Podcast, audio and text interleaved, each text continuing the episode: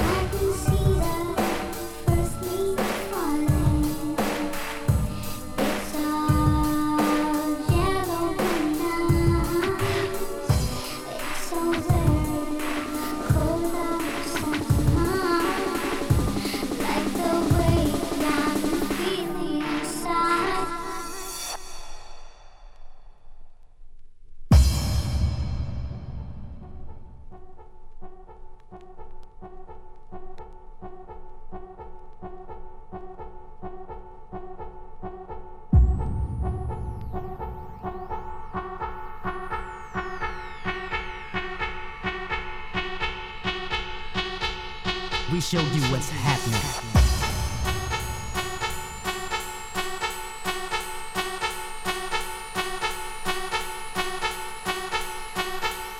The funky technician is back.